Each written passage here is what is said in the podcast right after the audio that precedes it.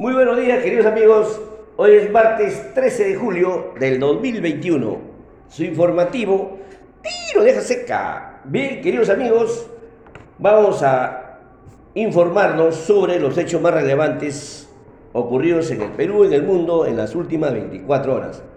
En el panorama internacional, los ministros de Finanzas y gobernadores de los bancos centrales del grupo de los 20, G20, aprobaron el sábado último el acuerdo sobre la reforma tributaria global, que establece una tasa global de al menos 15% del impuesto corporativo. También eh, la secretaria del Tesoro estadounidense instó a los países miembros de la Unión Europea a unirse al acuerdo global fiscal. Otro hecho es que eh, el Instituto Nacional de Alergias, Enfermedades Infecciosas en Estados Unidos señalaron que la, la, semana pasada que el 99.2% de los fallecimientos por COVID-19 en junio corresponden a personas que no estaban vacunadas contra esa enfermedad. Por último, en Rusia, las autoridades sanitarias anunciaron que el sábado último se registró un nuevo máximo de fallecidos, 752 por COVID-19. En el plano nacional, el Jurado Nacional de Elecciones resolvió ayer todas las apelaciones de nulidad de acta de la segunda vuelta electoral interpuesta por el partido político Fuerza Popular. Se esperaría que en las próximas horas se envíen las resoluciones a los jurados electorales especiales para que estos puedan emitir las actas descentralizadas de proclamación de resultados electorales.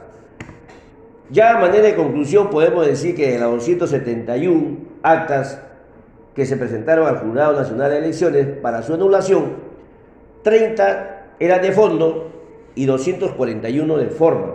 De las 30 de fondo se resolvieron infundadas 29 mediante una audiencia que se hizo pública y una fue retirada, digamos, de la, eh, no fue considerada. Y de forma, de la 241, es decir, que porque son presentadas fuera del plazo, de manera, del plazo legal, para ser más exacto, o algunas que no, no se ajustaron la tasa respectiva, que no tendrían necesidad de resolverse eh, sí, en audiencia, por fin ayer en la velocidad de un rayo, el magistrado Víctor Raúl Rodríguez Montesa presentó en menos de 24 horas su voto, de los cuales 100% de estas actas, de la manera, por la forma, fueron ya prácticamente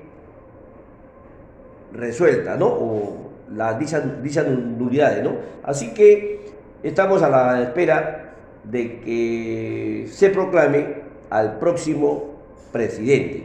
Definitivamente ya eh, a estas alturas Pedro Castillo sería el presidente de manera oficial.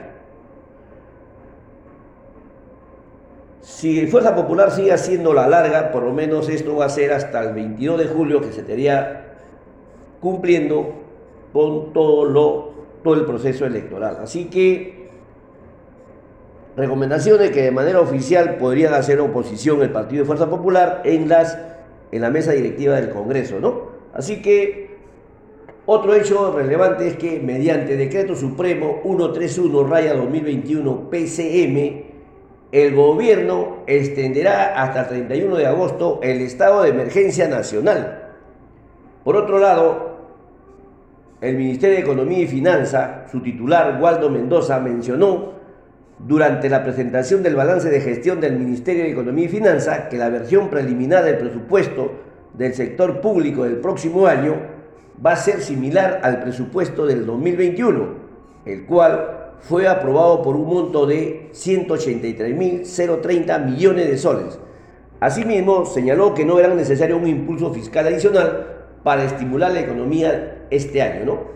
Por otro lado, el departamento de, Tacna inició ayer el proceso de inmunización contra el COVID-19 para los ciudadanos mayores de 38 años, según informó la Dirección Regional de Salud. De esta forma, Tacna es la primera región del Perú en vacunar a ciudadanos en el rango de 30 a 40 años.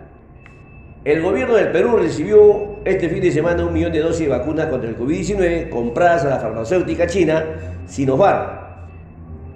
Finalmente, el tipo de cambio ayer cerró ligeramente a la baja en 3.9614 nuevo sol por dólar.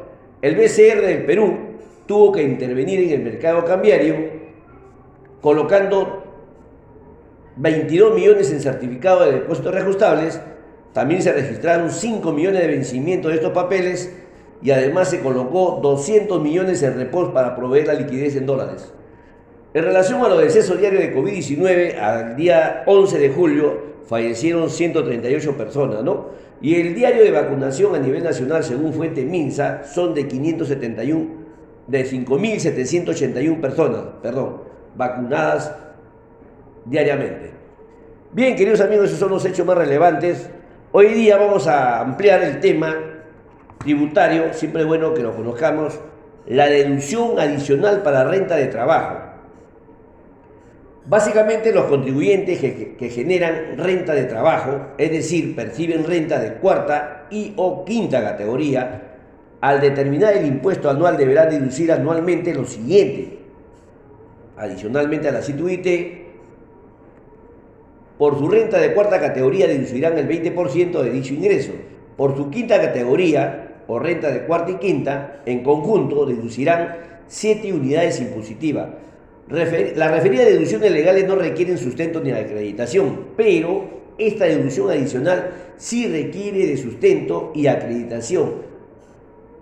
De manera adicional, para determinar la renta del año 2021 podrán deducir hasta 3 UIT por gastos efectuados, es decir, gasto deducible de 3 UIT, el arrendamiento, subarrendamiento de inmuebles sustentados el 30%, hoteles y restaurantes en documentos sustentados comprobantes 25%, honorarios profesionales de médicos odontólogos 30%, servicios prestados aquella persona en forma independiente que ejerce la profesión arte, ciencia y oficio, renta de cuarta, 30% de deducción.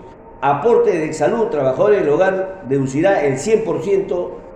Los gastos señalados deben encontrarse, como les repito, debidamente sustentados y acreditados. También se incorporó los servicios de guía de turismo, turismo de aventura, los artesanos, ¿no?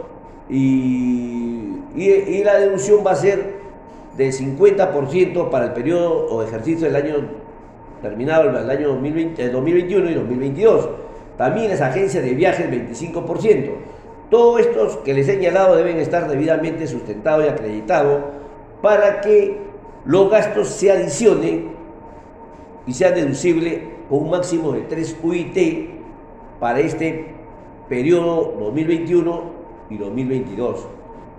Así que, mis queridos amigos, ya estamos informados que tenemos gastos adicionales por 3 UIT para la renta de trabajo, es decir, gastos adicionales que van a formar parte de nuestras nuevas bases, bases imponibles. Y todos tienen que ser electrónicamente para que la SUNAP pueda ser el efectiva, la, digamos, la correcta devolución del impuesto en mención, ¿no? Así que, mis queridos amigos, eso es todo por hoy. Mañana volveremos con otro tema. No sin antes compartir, me parece una, frase de una autoría anónima, original, que dice, la gente positiva cambia el mundo, mientras que la, negativa lo mantiene como está. Definitivamente, desde luego, nada como ser una persona que afronta el día a día con buenas vibraciones para poder mejorar la realidad. Bien, queridos amigos, protocolo de bioseguridad y sobre todo, queridos amigos, amarnos los unos a los otros. Hasta el día de mañana. Gracias.